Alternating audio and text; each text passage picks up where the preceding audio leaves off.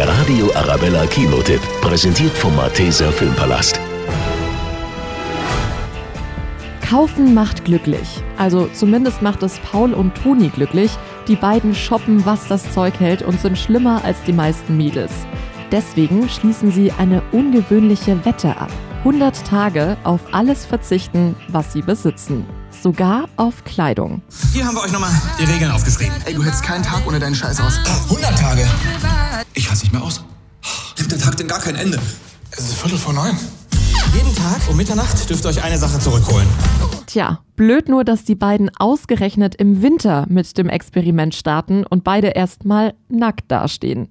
Da müssen sie abwägen, was ist wichtiger, Hose oder Handy. Und auch ein Date wird erstmal so richtig seltsam. Das ist eine Wette. 100 Tage ohne Konsum. Seid ihr so Ökostreusel? So eine richtige Frau, eine mit Charakter, die kriegst du gar nicht, weil die riechen 100 Meter gegen Wind, dass mit dir was nicht Hallo. Ich würde nur ungern das Stadium überspringen, wo du noch eine Hose trägst.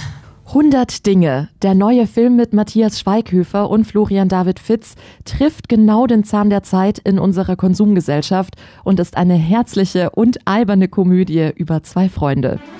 Der Radio Arabella Kinotipp, präsentiert von Hofbräu München. Jetzt auch im Malteser Filmpalast.